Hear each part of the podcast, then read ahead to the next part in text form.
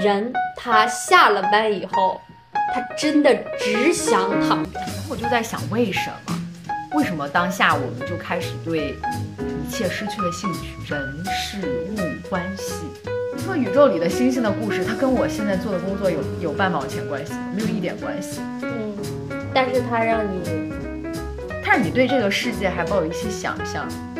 不要有问号，我们就是说对一切失去兴趣可以，但是你可以对一切的外界的人事物环境都失去兴趣，可以，但是你不要对你自己失去兴趣。Hello Hello，大家好，欢迎来到最新一期的言之无理。我是艺鸣，我是雅茹。上一次见面还是在夏天，现在已经已然是深秋。播客的这个地点方位发生了变化。我们之前可以跟大家透露的是，我们之前是在乡下，嗯，对吧？现在进城了是吧？对对对，我之前是在是在一个比较偏僻的地方录的。现在，然后之后我们会解锁更多新的场景，以后可能。还可能会在小酒馆或者边吃边喝录都可以邀请朋友一起来，对对，边边喝边录，对。然后因为现在这个进城了，所以可能以后见嘉宾也比较方便，对，以后就可以听到更多其他的嘉宾的现场音。最近最近几个月，最近两个月，我们俩的生活也发生了一些变化，嗯，对吧？嗯，我们就是，嗯。环境、地点、环境的变化也会引起生活对生活的一些变化。嗯，所以这也是我们今天才跟大家见面的原因。嗯，对对对。那我们就开始今天的主题吧。对，就是刚说我们说最近几个月嗯生活发生了变化。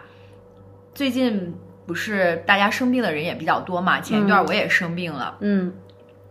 插播一句，大家也要注意好自己的身体健康。嗯，我最近两位主播也频繁生病。嗯，前一段生病刚好是八月，呃，刚好是九月，九月中中旬就开始生病，一直到十月中旬吧。然后在生病的这段过程中呢，你就会自己待着，然后自己待着呢，就容易开始想很多东西。然后我就发现，我整个人经历生病的这个过程，开始变得非常死气沉沉。开始发现自己对很多人事物都开始失去了兴趣。我当时印象非常深刻，十一十一那八天，我就躺在家里，然后刷着朋友圈，就是提不起半点兴趣。然后朋友给我发消息，大家去哪玩了，毫无毫无情绪波动，就是好像一切的事情都没有办法勾起我的兴趣。包括病好了之后也是这样。我不知道大家有这种感觉吗？好像现在好多人其实都是。对什么都提不起来兴趣了，就最明显的，经常有人挂在嘴边说，对社交提不起兴趣了，已经不想出去 social 了。那你这种情况是是因为当时仅仅是因为你当时生病了，状态不好不想呢，还是啥呢？不知道，我感觉这其实生病它只是一个导火索，这其实是积压在体内的，一直以来。所以当时甚至觉得，哎，播客，我下一期。要录什么，然后也提不起兴趣，对你就是一种对生活完全丧失兴趣的状态，非常可怕。嗯，然后在这个时候呢，我我记得我那天就刚好刷到了一个微博，然后有一个博主他就说说建议大家把自己，把你此刻感兴趣或者说好奇的三个问题列下来。他说：“你你列下来你这三个问题，然后自己试图去摸索这三个问题之间的相通点，然后以此来探究自己的人生方向。这就是你感兴趣的一些人生方向。这其实也出出自一本书，就是科勒特的那个《跨越不可能》。嗯，所以它是有有依据可循的。然后当时我就开始回想，我说我非常震惊。”以及 失望的发现，我此刻没有任何好奇、感兴趣的问题，我甚至列不出来三个，一个都列不出来，一个都列不出来。嗯，那现在听众朋友们，你们能列出来吗？对，大家也可以试着去问一下自己，你此刻最好奇或者最感兴趣的三个问题是什么？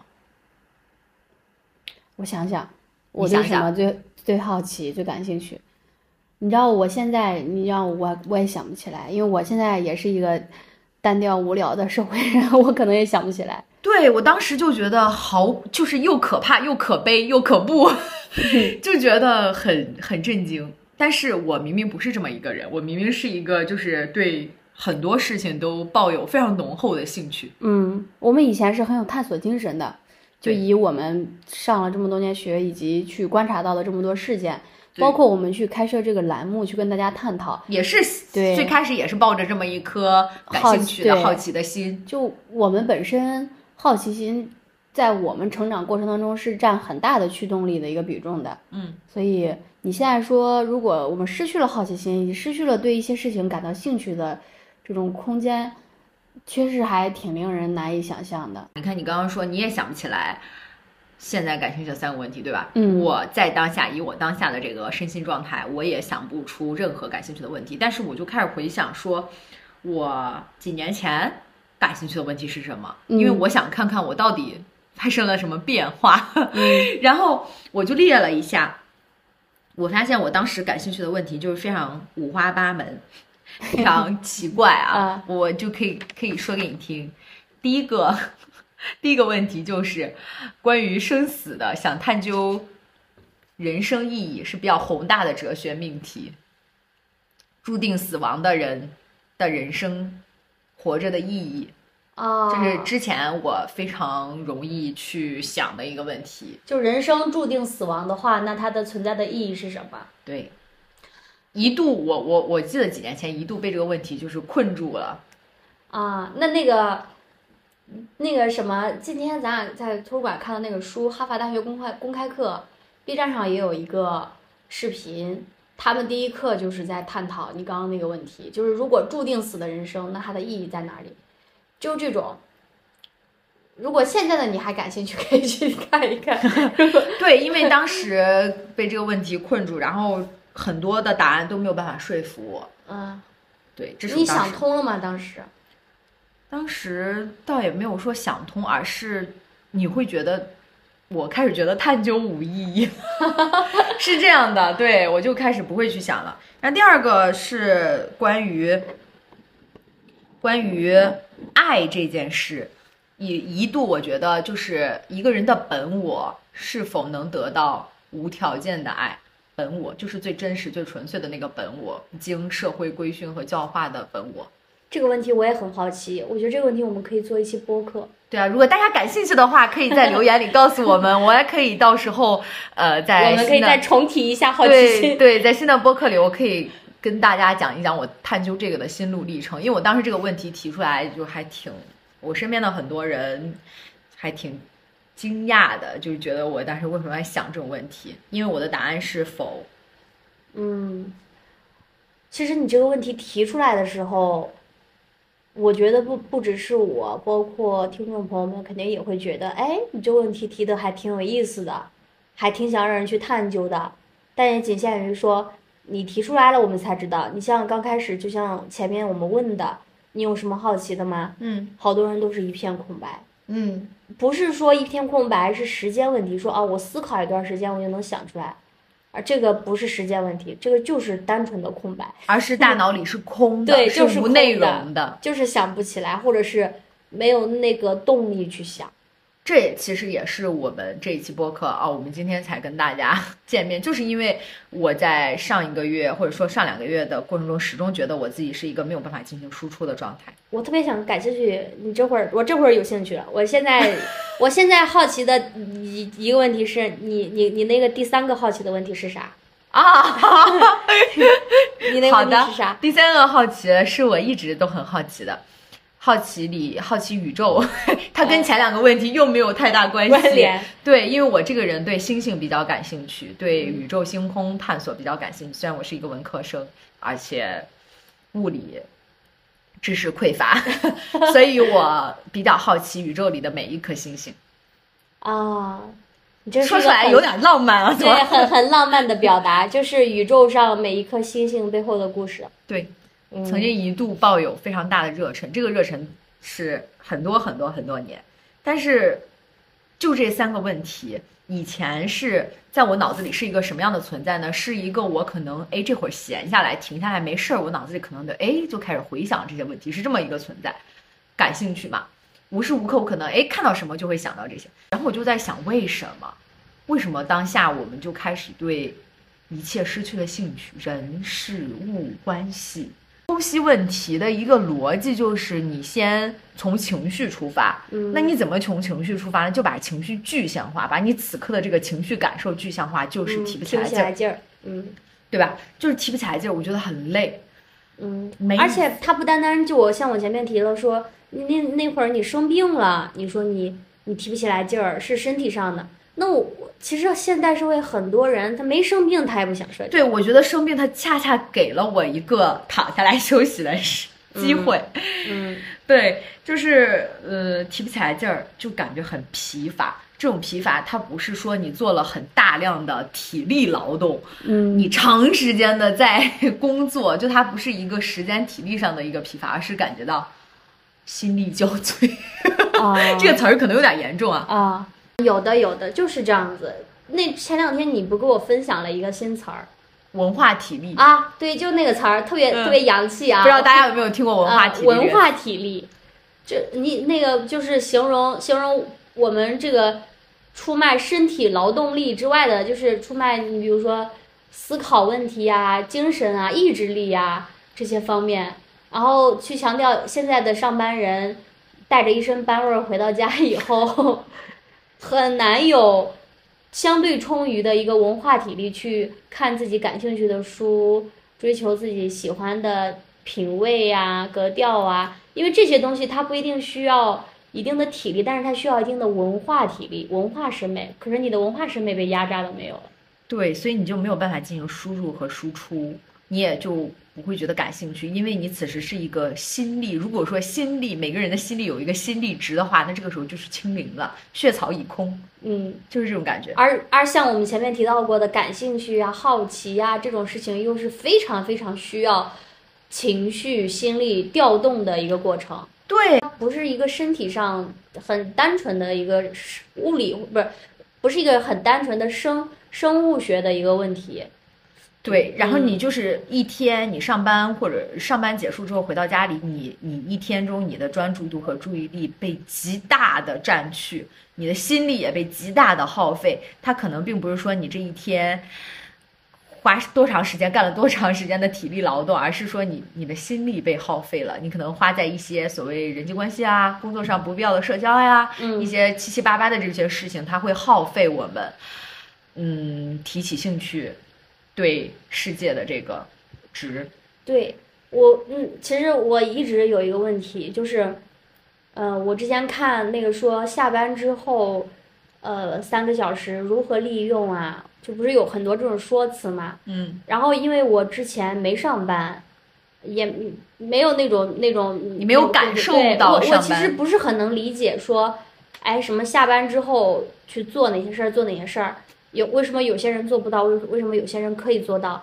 包括有的人在说什么，有的人他下班以后备考，他下班以后去学钢琴、学雅思，他做到这些事儿是其实是一个付出了巨大的成本，克服了很大的困难才能完成的。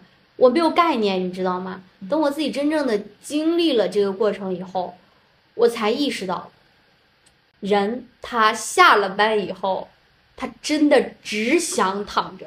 对，这个这个感觉就是我们说的心理嘛。你你怎么还可能还有兴趣去做？去说，哎，对对，什么什么感兴趣？而且你知道那天，哇，那天我就是下了班以后，我打开了电视，就是我以前真的不看那种，就是国产的那种肥皂剧或者什么，就是就是以前还老看那种自己比较自诩那种有有深度的小那种小小众的电影什么。嗯然后我那天看那个，我发现我真的都看不下去那些。你只只想吸入一些无脑的，对 对吧？快速的，对，就那个简单的看那个说说《花束般的恋爱》里边那个男主，他跟那个女主在一起，就是因为他们有一样的相同的电影品味、相同的音乐品味、相似的绘画的这种喜欢的这种品味等等。然后后来男主工作以后，下了班以后只想看一些特别低幼、特别特别俗的那种东西，然后女女生就感慨说：“哎，怎么变了一个人？”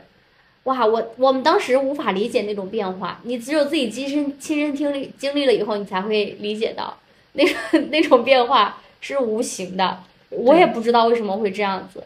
我其实这个问题啊，今天跟你聊到这儿，我就觉得这个问题是我很好奇的问题：人为什么会变成这个样子？就是为什么工作会把人变成这个样子？我我自己没有一个答案，你知道吗？我不是很能理解。其实我也不是很累啊，我每天上班并不累，但我也不知道为什么，这是这是一个呃，就是这是这就是我刚刚说的，他并不是说你每天你今天去，我让你搬了多少块砖，你不是去做那个工厂。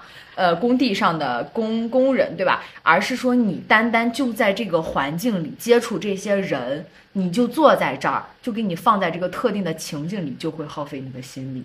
真可怕！这这个这个特定的这里边的空气会吸你的血，你就 你就坐在这儿，就 是很可怕的，就很可怕，是很可怕的。所以这个。这个是很直白的，我们不需要多解释，大家都能感受到。它是因为每一个打工人，相信都懂我们在说什么。他他就是你提不起来劲儿，很核心的原因就是，你你的时间和你的精力被其他东西占满了，吸走了。对，因为每个人每一天 一定是有限的，你又不是机器，对吧？不是永动机。对，而且其实说到这儿，就是你刚刚描述的说那个环境，你放在那儿，你就你你可能就已经被抽干了一部分的精力嘛。嗯。然后我我就提醒我，就是感觉第二个点，就为什么我们会对很多事情没有兴趣。嗯，你刚刚提那个环境，我觉得挺重要的，是吧？嗯，如果我们去试想说，我我因为我之前跟一个朋友聊过，就是他是在选择换城市的时候，嗯，他决定要逃离这个城市，然后问他为什么，他就说每天都是这么些个人，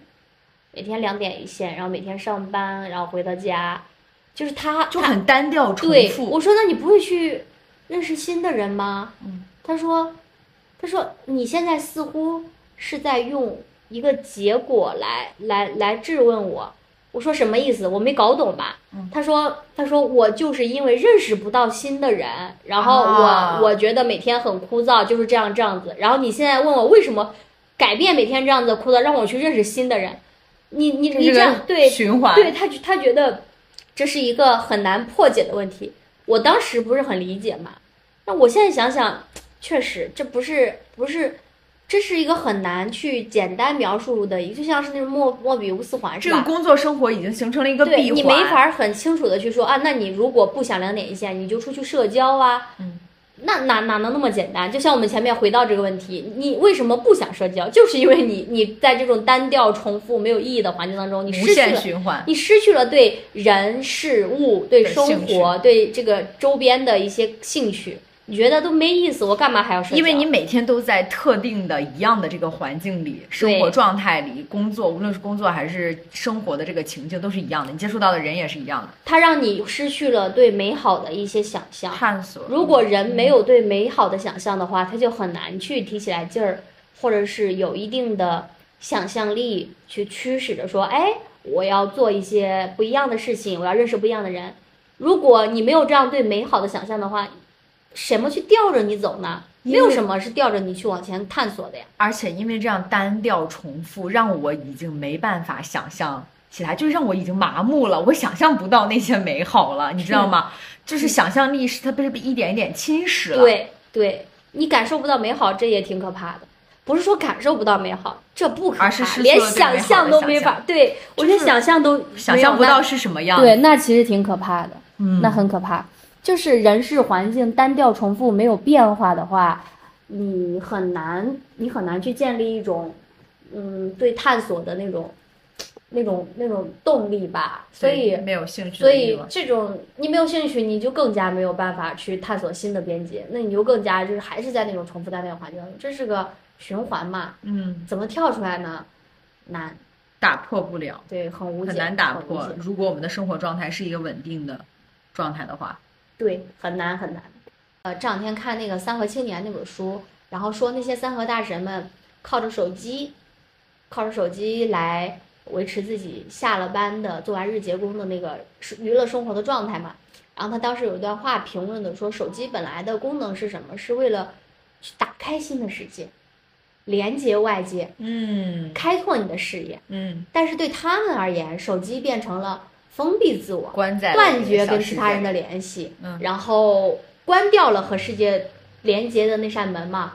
哎，我当时一看，我说好神啊！现在的我们也是这样。对，我就今天想到我们这个话题，那也是，我们现在这个信息时代，信息过载，对，对吧？嗯，你每天接触，你每天能够接触到大量的信息，你打开手机随便刷刷就是。按理说你现在这个知识这么便捷，你感啥兴趣不能感看到？但是其实往往当可及性无限提高的时候，你的探索知识或者对知识感兴趣，倒不说知识，任何事情感兴趣的这个欲望值就会下降。不知道这两个之间是不是有确切的相关关系，但是我感觉是这样的。你就觉得越可及，其实也觉得就越没有那么对，有因为趣了。这可能也是某种意义上，它信息时代所剥所剥夺的一个人因为感兴趣啊而驱动去探索一个知识的结果的一个过程，过程被剥夺了。对，这个是很核心的事儿。嗯，如果我们，嗯，我我觉得我们之前探讨过这个问题，说你说说好奇，包括感兴趣，我们就谈它它这个事儿本身的，呃，本身重要的地方是在哪儿？是你真正好奇的那个事儿吗？或者是你真正对这个事儿或者这个人感兴趣吗？其实不是，而是你对一个事情产生好奇、产生感兴趣以后，你生发出来的那股劲儿，而以及对这股劲儿所驱动你付出的那个行动，对，这个劲儿下你所付出的那个过，程，这才是我们说为什么好奇呀、感兴趣啊、动力呀这些事儿，它是它它值得人们去这么追捧，值得人们去想要去追求和保留的原因，嗯。就是因为这个过程是最重要的，而是而如今其实这是一个什么一键直连、一键直达的时代，是吧？对。你很难，你很难去感受到，或者是品尝、品味这之中的过程之，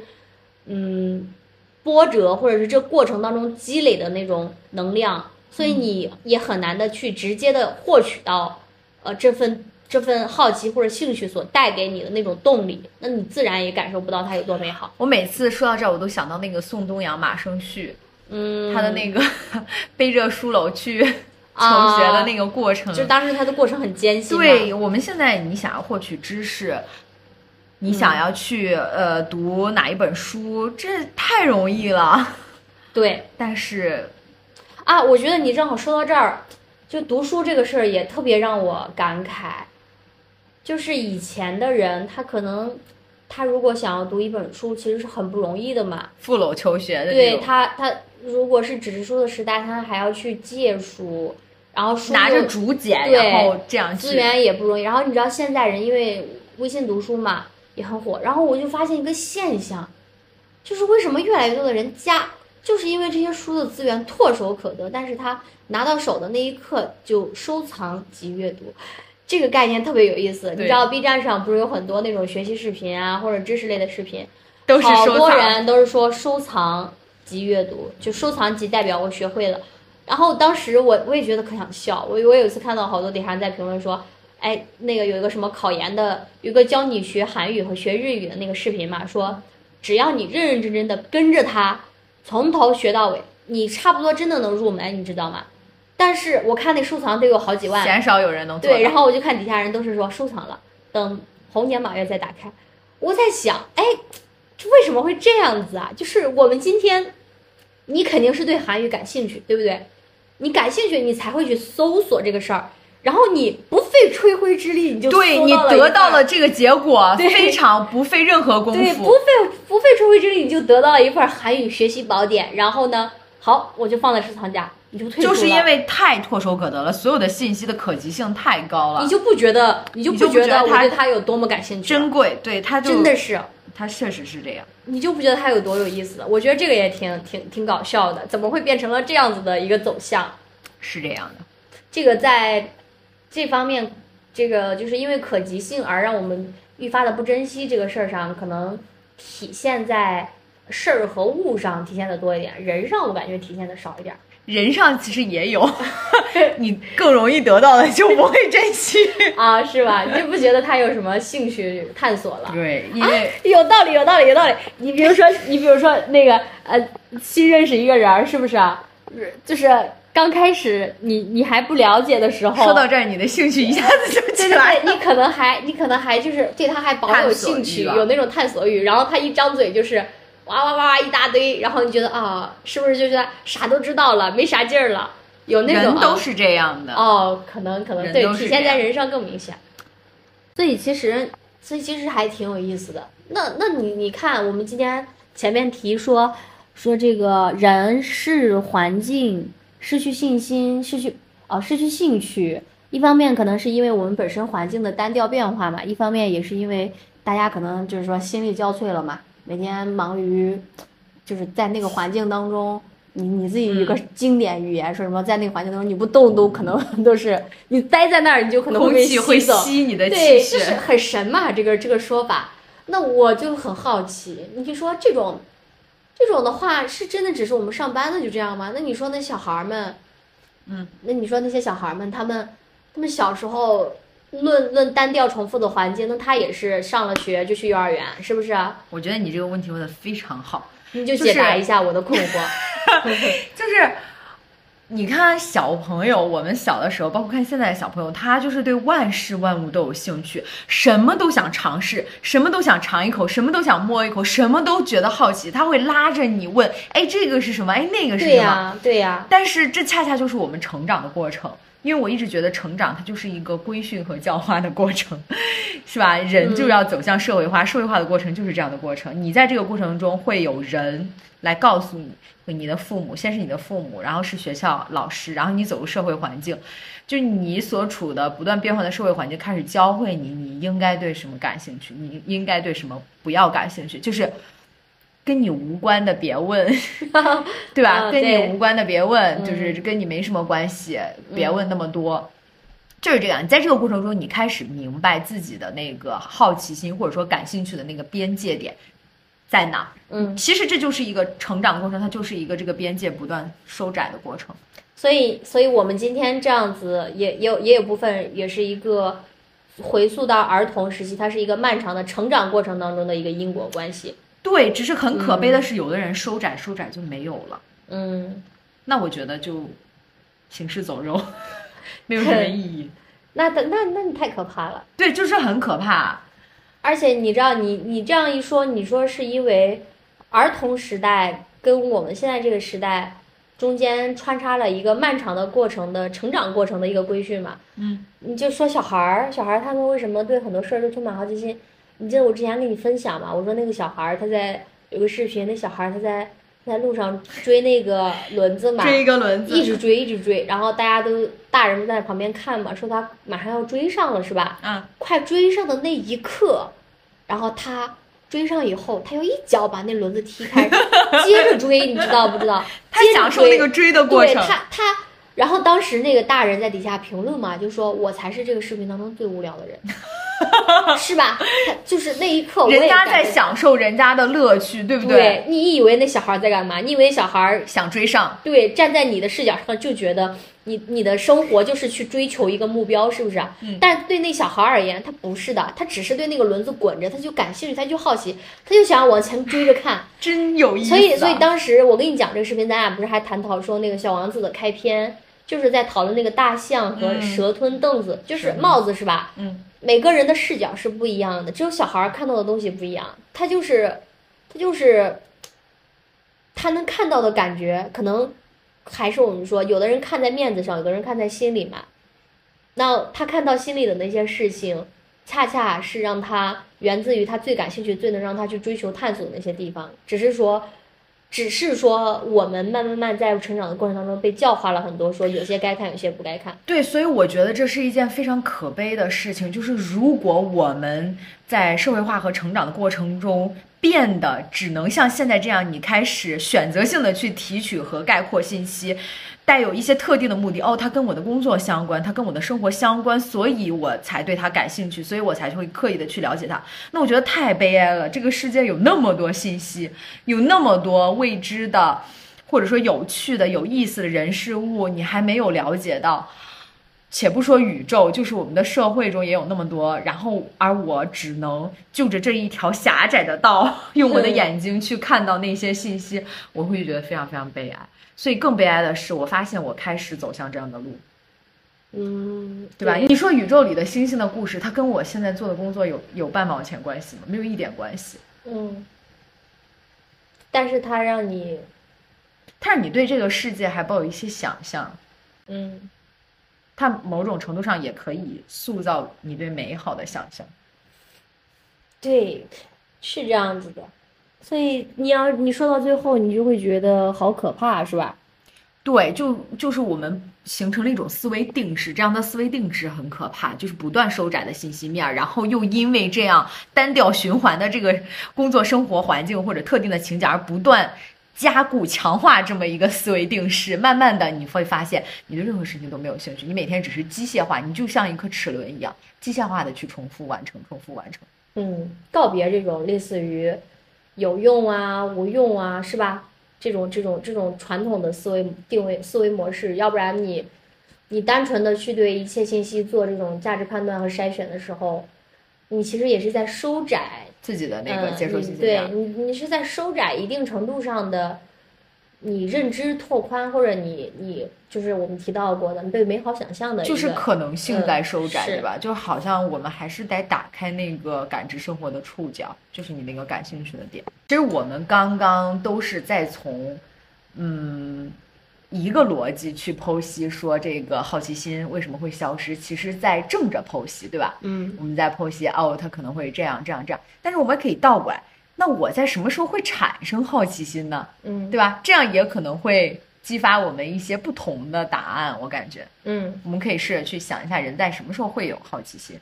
你也可以让对听众朋友也可以这个时候去想，就是你在什么时候会有兴趣？哪怕你说我现在是一个一滩死水、百无聊赖、嗯毫无兴趣的一个状态，嗯那你可以回溯你过往童年、儿童，或者你曾经很有 social、很积极、很曾 open 的那个时刻，对，曾经感到对一件事儿或者一个人非常有兴趣的那个点，那个时刻，啊你的心理状态是什么那个时候？你想想，你说，哎，当时你可能有好奇的时刻，你就想想什么勾起了你的好奇心，什么让你产生了兴趣，对这个人，对这个事儿，嗯，大家可以想一想，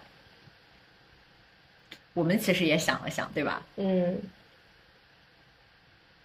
当时看到看到一个词，呃，它其实是描述一对儿关系，不知道跟大家我们现在讲出来看看，跟大家心里的答案一样不一样？它讲的就是可预测性和不确定性这对儿关系的一个平衡，它要具有一定的可预测性，同时它还要有一定的不确定性，就是这一对儿关系的。其实我也想到不确定性，嗯，嗯，而且我也想到了可预测性。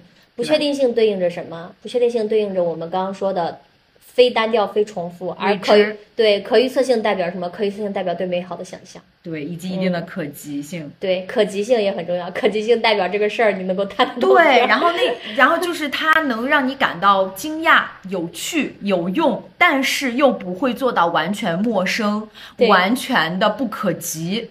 所以，这个你感受到的、接触到一个新鲜的事物，或者接触到一个新的人，你感受到的一些差距也好呀、未知也好呀，你会想要去探究。嗯，你这个你这段描述特别通俗来讲，就特别像文学或者是一些艺术类领域类领域里面常用的那种名词，就说我们在作品当中要有一个 hope，要有一个钩子。嗯，包括你在电影里边儿，导演也会说，哎，还有你的音乐里边一上来又抓住人心，嗯这些钩子是什么？就是要勾起，呃，受众或者听众的那种兴趣，包括我们播客也是。那他们怎么样才能体现是一个好的钩子的一个体现？就是你刚刚那段话非常精准的概括嘛，就那什么可预测性、可不确定性。不确定性，同时还要具有可及性。嗯，所以我觉得这个就是非常非常妙。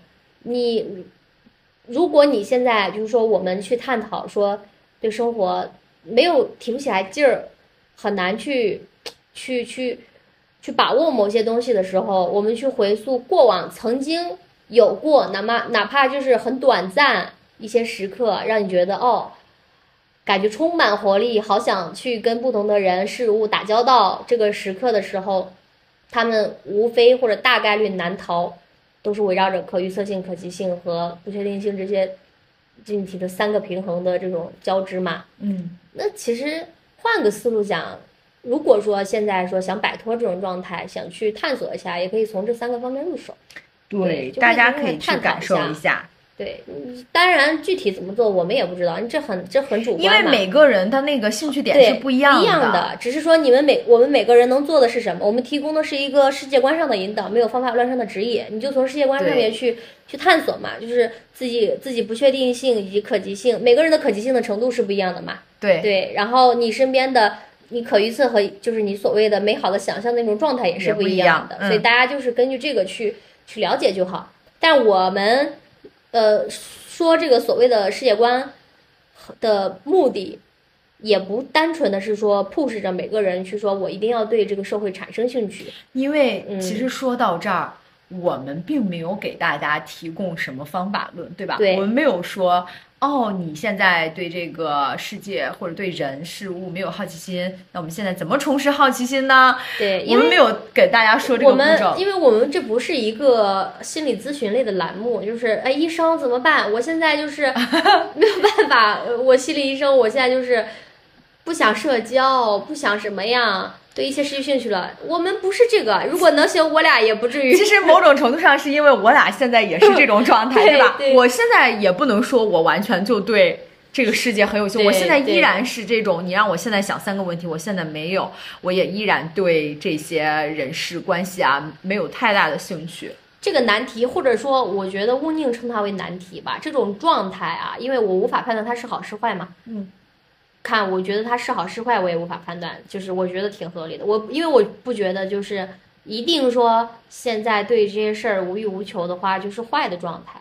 而且我觉得，我有的时候我会觉得这很正常。对我不可能永远对这个世界保有一种，或者对这个世界上的人保有一种亢奋的、积极的。是的，渴望探究是的状态而且我一直会觉得，呃，我们说长，你刚刚不是说长大的过程是规训的过程吗？其实你换一种思考，你得到什么，失去什么，是这样子。但是你失去了什么，你也得到了什么。这是一个守恒。对你长大的过程也是一个祛魅的过程。对你你对一些事情没有那么的，就是说想要去挖掘的原因，可能也在于你已经 get 到了它的全貌。当然，这是另一个另另一套长篇大论的探讨的话题了。我们只是说，如果说你现在真的觉得我心力不足嘛，你的文化体力告急，你每天在这样的单调的环境当中，你不太想去提起来劲儿说我想去社交，我想去跟其他的人事物，我想去怎么怎么样，那又如何？那就不做对我们想说就是没有关 系啊。如果这个时候告急的话，那就说明你现在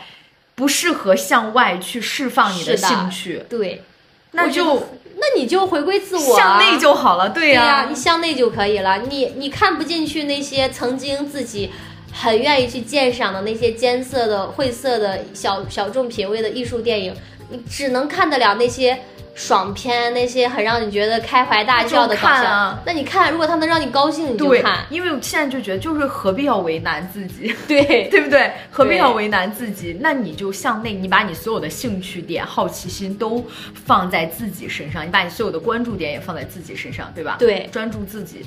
对，因为我们我们今天说到底，说我大家讨论的问题，说我们为什么对一切失去兴趣了嘛？嗯，这个是个问题，这个问题听上去没有，其实有一点点语气上的、情绪上的代表。哎，你为什么对什么失去兴趣带有一点指责的那种对，感觉。但但它只是因为我们用常规的一种社会化的语气去提问。嗯，如果我们如果我们换一种方式呢，就是如果我们不用提问的方式呢，我们只是客观的看待现在对一切失去兴趣的话，那那那你会觉得这不是个问题，因为它不是个问题，它不需要去解决。这些都是外部，这些人对事关系，它终究都是你外部，嗯你自己作为一个独立的个体。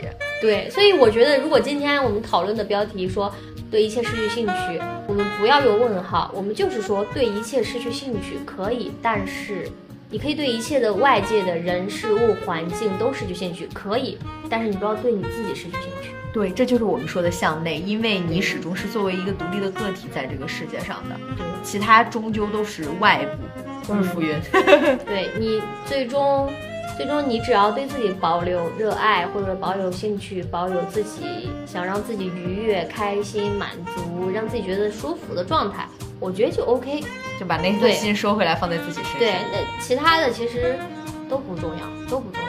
那些所谓的对他人的那种那种兴趣点，你把它们收回来，放在自己身上，这本身其实也是一种修复你那种劳累啊，或者是修复你嗯感觉到无聊的状态的一个很好的方式。对，去充盈自己的对，内心。你只有你自己觉得先先觉得自己变得，嗯，我对我自己充满了好奇欲和探索欲，我想知道我自己对什么满意，我自己不喜欢什么，我自己更乐意什么。你对你自己有一个完全的认知之后，其实你的下一步方向可能会更明朗吧。对，是这样。这其实也是对我们俩自己的自我勉励。是吧？嗯，好，那我们本期节目就先到这里。然后，依然如果有兴趣，可以在我们的评论区多多积极跟我们互动。对，欢迎大家留言告诉我们。对，然后我们的那个听众群里面也可以大家提建议。我们下期想要聊的话题的时候，也可以多参与进来。我们以后因为现在就是说了嘛，在大城市了吧，大家就是见面会比较容易一点，嘉宾们可以聚在一起。对，大家感兴趣什么嘉宾对谈的话题，嗯也可以告诉我们。对，然后我们可能会以后活跃，就是交流的方式会更多一点。嗯，嗯那我们本期节目就到这里喽。我们下期再见，我是一鸣，我是雅茹，拜拜，拜拜